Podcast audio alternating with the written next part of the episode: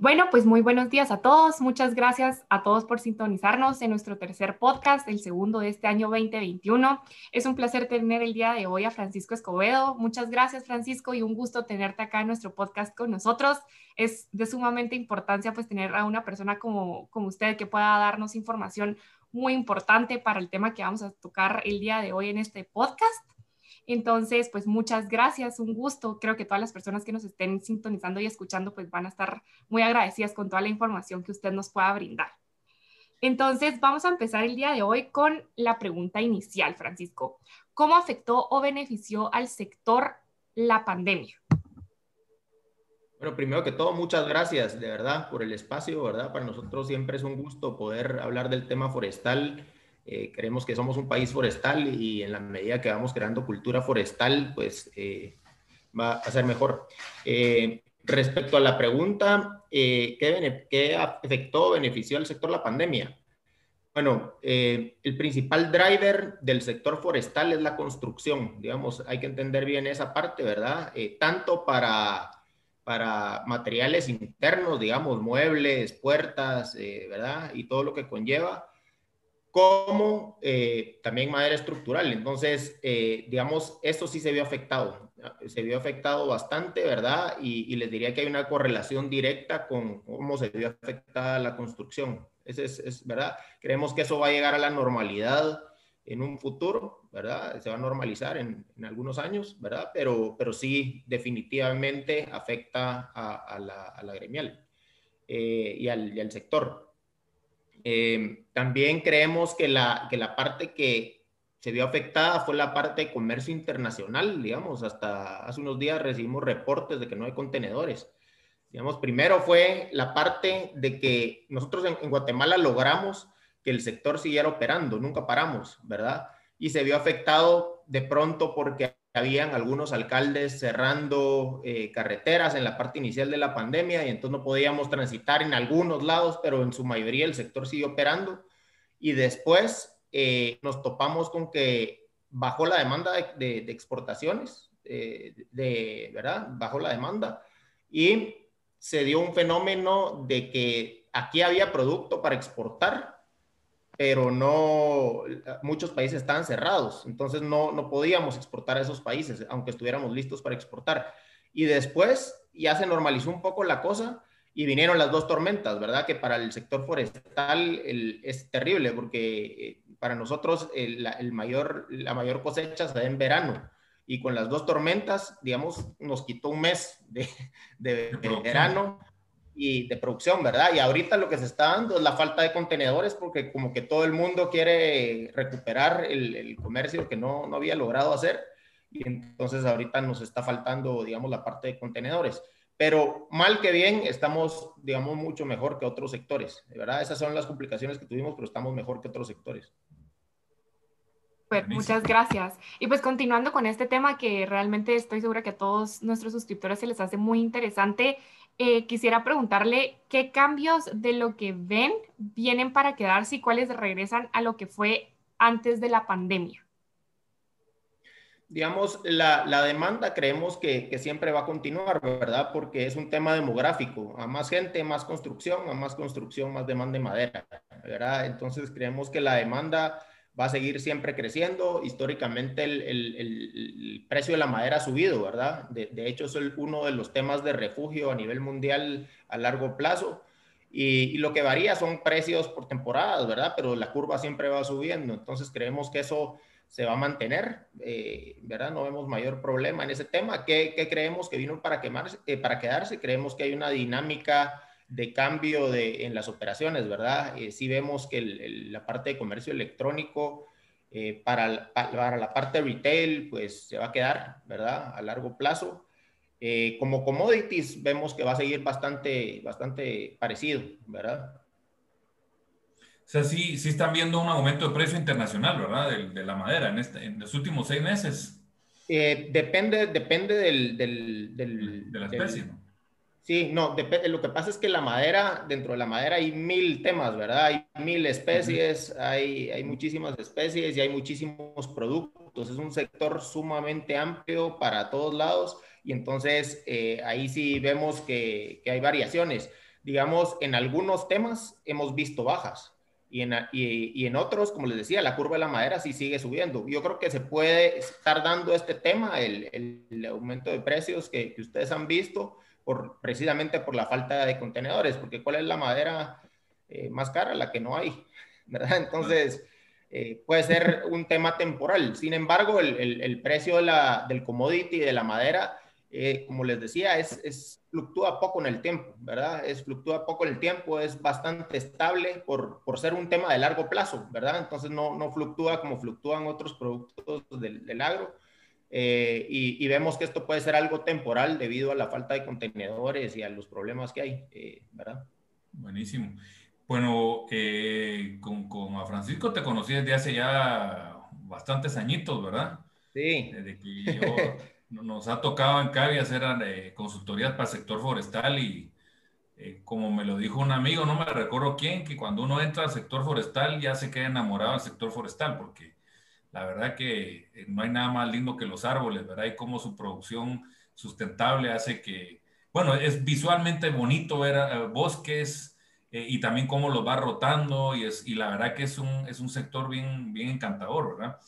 Eh, y evidentemente cuando uno ve las vocaciones que tiene Guatemala para, bueno, de hecho nuestro nombre, Guatemala significa el lugar de los árboles.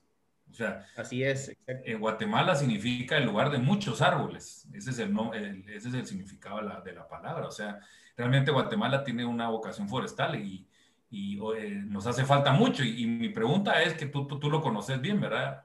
para el cultivo del árbol? ¿Qué retos tú ves que, que, que, que, tenemos como país para que tenemos que quitar para que realmente seamos un país completamente forestal, sostenible, verde? Porque además el árbol, además de lo, de, lo bonito que es la madera y la sostener la madera, pues es secuestrador de CO2, o sea, eh, es un no-brainer que nosotros debiéramos de tener eh, especies, etcétera, etcétera. Entonces, ¿qué, retos, ¿qué retos ves tú que, que, nos impiden pues, tomar esa ventaja competitiva que tenemos para sembrar? Eh, yo veo, yo veo varios, varios retos, ¿verdad? Eh, digamos, si uno ve los países que se han desarrollado forestalmente en otras partes del mundo, han tenido eh, algunas cosas en común, ¿verdad? La primera son grandes inversiones. Cuando viene una grande inversión al país, digamos, automáticamente comienza un derrame económico a las eh, medianas y pequeñas empresas, ¿verdad? Que es normalmente lo que vas a encontrar aquí en, aquí en Guatemala, ¿verdad? Viene un, y lo hemos visto ya con inversiones que hemos logrado eh, atraer, cuando viene una mega inversión, comienza a reactivar todas esas empresas que están, digamos, en la cola y todas se ven beneficiadas por eso. Entonces, creo que el, el tema de traer grandes inversiones es, es una deuda que tenemos pendiente eh, ¿verdad? Y eso pasa por el tema de certeza jurídica, ¿verdad? Es decir, eh, en la, y más para un sector como el nuestro, que es de largo plazo, necesitas certeza jurídica blindada, ¿verdad? Esa ley que dicen ahí de, de protección a la inversión sería brutal porque eso, eso, digamos, beneficiaría mucho y le daría mucha certeza a los extranjeros. También vemos el tema de infraestructura, ¿verdad? Son temas que, que tenemos una deuda fuerte porque 30% del, más o menos 30% del costo del, del, commodity, de la madera, es transporte. 30. Entonces, cuando, sí, más o menos 30%. Entonces, cuando ves que, que tenés malas carreteras o que te paran, eh, o que hay bloqueos o que no puedes transitar o que se cayó la ruta, y, ¿verdad? Es decir, eso afecta grandemente, ¿verdad? Eh, eh, son temas que tenemos pendientes. Te diría que también algo que tenemos en contra es que somos un país pequeño con mucha gente. Y entonces eso, cuando dividís, el, digamos, la cantidad de tierra por habitante, pone mucha presión al tema, ¿verdad? Entonces, e, eso también es, es, algo que tenemos en desventaja, pero tenemos muchas otras ventajas. por ejemplo, los turnos acá, un turno de, de, una plantación de pino está, es entre 14 y 20 años, ¿verdad? Si lo comparas con los turnos en Estados Unidos, que son de entre 30 y 50 años, ¿verdad? Entonces tenés que jugar con, con esas ventajas y esas desventajas que tenés para, para, ser competitivo. Y ese es nuestro, nuestro reto ahorita, volvernos competitivos, ¿verdad? Enfocarnos en, así como otros sectores, como lo ha hecho La Palma, ¿verdad? En alta productividad por hectárea y, y ¿verdad? Y aprovechar esas, eso. También tenemos muchas especies tropicales de alto valor económico que no tienen eh, otras latitudes, ¿verdad? Que son los, los, jugadores fuertes, te diría, a nivel mundial, son Estados Unidos, eh, Rusia, Chile, ¿verdad? Canadá. Entonces, no, es muy difícil competir con ellos cuando tienen bosques naturales de coníferas, ¿verdad? Con, con, coníferas. Y, y, nosotros ahorita le estamos apuntando mucho a la parte de, de, de, las maderas tropicales y también le estamos apuntando al valor agregado para poder competir. ¿verdad? Necesitamos darle más valor agregado y necesitamos ya no, ya no tratar de vender la madera como commodity, sino que darle algún tipo de valor agregado, ¿verdad? Nuestros pinos, estructuralmente hablando, son mucho mejores que los del resto del mundo. Y ahorita estamos eh, generando las normas para construcción en madera. Entonces vemos ahí una oportunidad importante para la utilización de la madera estructural. ¿Esa es una ley o, la, norma? que ¿Eso que hablas es una ley o es una son un paquete de normas que utilizan los ingenieros y arquitectos para poder construir. Digamos, ellos cuando construyen con otros materiales eh, tienen la certeza de que utilizan el material de cierta forma y va a aguantar ciertas tensiones y presiones, ¿verdad? Y entonces, eh, porque nosotros llegamos al fondo del asunto y vimos por qué no se está utilizando la madera, aparte del tema cultural, y vimos que era porque no existían esas normas para Guatemala. Entonces, justo ahorita nos encontramos eh, generando esa, esa, normativa para poder utilizar nuestra madera para uso estructural, ya no solo para pérgolas y que se vea bonito, ¿verdad? Como lo utilizan, sino que estructural, ¿verdad? En, otros países hay edificios de 18 o 20 pisos construidos en madera y vos los ves y es un edificio como eh, cualquier otro y, no, ni siquiera ves la madera y la estructura, digamos, en vez de acero o de concreto, está hecha de madera y entonces eso lo están haciendo ya los europeos desde hace años, los canadienses y los, y los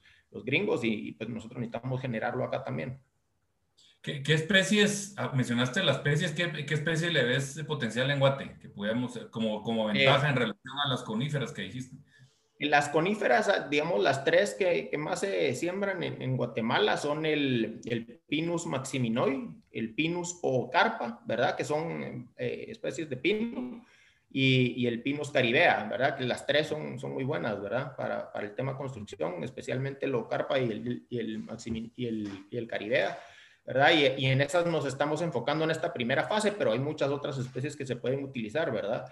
Entonces, eh, contratamos unos expertos internacionales que conocen del tema, eh, ¿verdad? Y que tienen amplia experiencia. Ahorita estamos generando eso, esperamos tenerlo ya listo a finales de año. Buenísimo. Mira, y, el enlace con la industria, que ahorita hablamos de cultivo, pero la industria, ¿qué retos la ves? O sea, ya la, industria transformadora de madera, que, que, ¿dónde hay el cuello de botella? ¿Es en el aserradero? ¿Es en el secado? ¿Es en, la, el diseño de cosas? por, ¿Cómo la ves? Sí, veo, veo dos cuellos de botella, digamos, veo al, al productor nacional muy enfocado en el, en el, mercado local, ¿verdad? Y cuando uno se va a países como Chile y hablas con los empresarios, allá te dicen, mira, cuando yo pasé de, este nivel de empresa a este otro fue porque me enfoqué en el mercado mundial, no en, el mercado chileno, ¿verdad? Entonces, eh, y veo todavía, digamos, mucho enfoque de los empresarios que ya están, eh, que ya llevan años en el negocio, enfocados en el mercado local. Creo que hay que empezar a ver afuera y encontrar nichos de mercado bien pagados, ¿verdad? Porque Guatemala tampoco, tampoco puede producir las cantidades que demanda el mundo. Yo me he topado también con demandas que te dicen, mira, necesito cinco contenedores semanales de tal y tal y no, no, no podemos producirlas tan, tan así. Entonces, creo que hay que encontrar nichos bien pagados afuera y, y dar como ese salto eh, del mercado local al mercado internacional. También veo que hace falta en la parte, digamos, eh, si nos vamos a la parte anterior de la cadena productiva, creo que hacen falta estas grandes inversiones que yo te hablaba, que al final sirven como un centro de acopio eh, directo para el productor, eh, nos está faltando. Entonces, eh, necesitamos suplir eso con alguna iniciativa nacional. De hecho, hemos pensado, lo platicamos en su momento, un centro de acopio, ¿verdad? Porque es, es, muy complicado para alguien que no tiene un área grande o que, o que solo tiene parcialmente una producción eh, meterse a, todos los otros eslabones de la cadena. Entonces, el poner un eslabón, como lo han hecho en el modelo del, chicle, o de, perdón, del hule, o como lo han hecho en, otros modelos, pues sirve como un centro de acopio que le facilita al productor, eh, digamos, el resto de los eslabones. Entonces, creo que ahí podemos hacer algo como sector. ¿Y, y las comunidades forestales, cómo las ves? ¿Cómo van avanzando? Son unas organizaciones bien hechas, ¿verdad? Pero no sé cómo van en materia de productividad. Eh, creo que las, las comunidades forestales en esta primera etapa lo hicieron muy bien, digamos, ¿verdad? Lograron que, que el manejo del bosque puede ser sostenible y creo que, que lo hicieron bastante bien. La, la, parte que creo que puede mejorar es la parte de visión empresarial y organización empresarial, ¿verdad? Eh, que siento pues que, que, que, necesitan ya profesionalizar la parte de, como tener eh, gerentes y tener una visión empresarial y manejarlo más que como un tema comunitario, manejarlo como una empresa, ¿verdad? Eso es, eso es el, el, lo que yo creo que sigue para que sea un éxito el, el, modelo, pero lo han hecho muy bien a nivel de campo, son un ejemplo a nivel mundial y, y definitivamente han, han demostrado eh, que, que, el modelo sirve, ¿verdad? Solo, pero es perfectible, por supuesto. Buenísimo. Pues muchas gracias y la verdad que el, sector forestal, lo, lo hemos hablado con Francisco tantas veces que que en los países que son sostenibles y muy verdes tienen unas industrias forestales muy activas. O sea, ellos han entendido que la mejor forma de hacer algo sostenible es hacerlo rentable. Ahí va la regulación y el mercado de la mano del Estado con inversiones y con, con, con, con, ¿cómo se llama? Intervenciones eh, con mucho sentido que, que ojalá que en Guatemala copiemos porque realmente Guatemala es un país forestal, ¿verdad? Así que Muchas gracias por, por acá y no sé si tenés algún último mensaje ahí para, para despedirte. No, pues eh, agradecerles nuevamente el, el, espacio, ¿verdad? Y para nosotros es un gusto. Cualquier información que necesiten del sector, estamos, estamos siempre ahí a las órdenes. Buenísimo, Francisco. Así que un abrazo y que, que descanses. Gracias. Hasta luego. Nos vemos. Chao. Muchas gracias, Francisco. Muy feliz día. Nos vemos. Hasta luego.